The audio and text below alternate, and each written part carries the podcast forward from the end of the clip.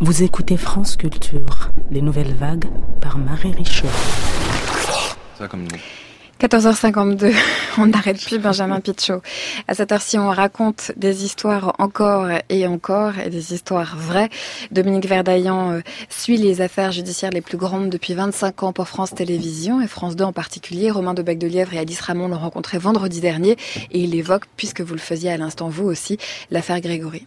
Nous sommes euh, quoi 33 ans après la disparition de ce jeune garçon qui disparaît euh, alors qu'il est en train de jouer devant le domicile de ses parents et qu'on retrouve euh, en fin de journée pieds et mains liés dans la Vologne. Bon, avec tout ce qu'on connaît de, l'affaire, les lettres de Corbeau.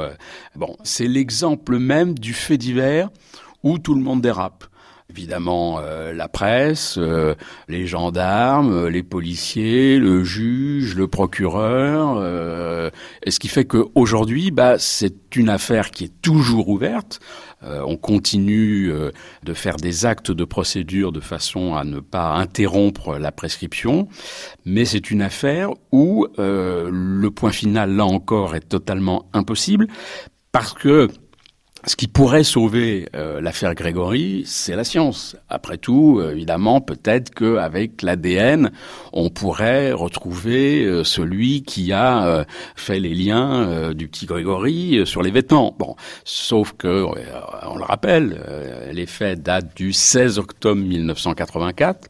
À la fois à cette période-là, et puis ça fait partie, encore une fois, des dysfonctionnements, pour être gentil, de la justice à l'époque, on n'a pris aucune précaution avec ce qu'on appelle les pièces à conviction, et donc tout le monde les a manipulées.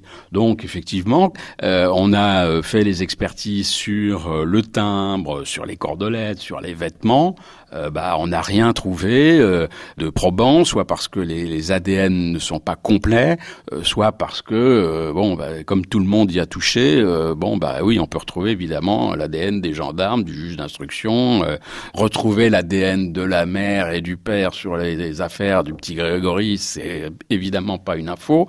Donc c'est la définition même du fait divers qui n'a pas euh, d'issue.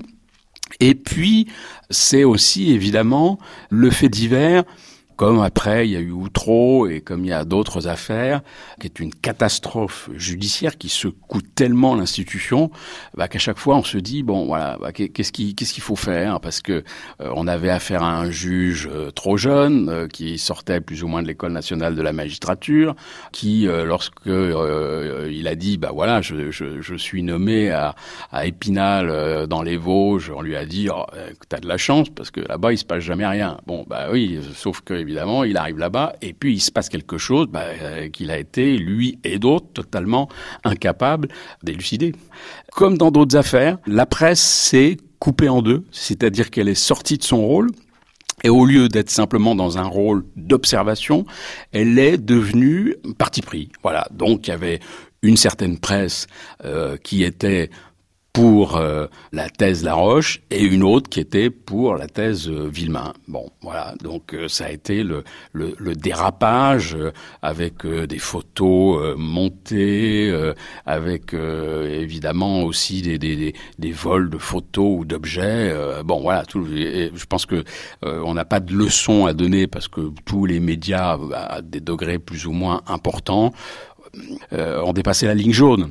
Et évidemment, quand une affaire n'est pas élucidée rapidement, euh, la presse, déjà dès le début, elle essaye, mais alors encore plus quand il y a une faille importante comme ça, à partir du moment où il y a une faille, bah, la presse essaye de se substituer à la justice, en tout cas au juge. Et donc là, tout peut arriver, pas forcément le meilleur.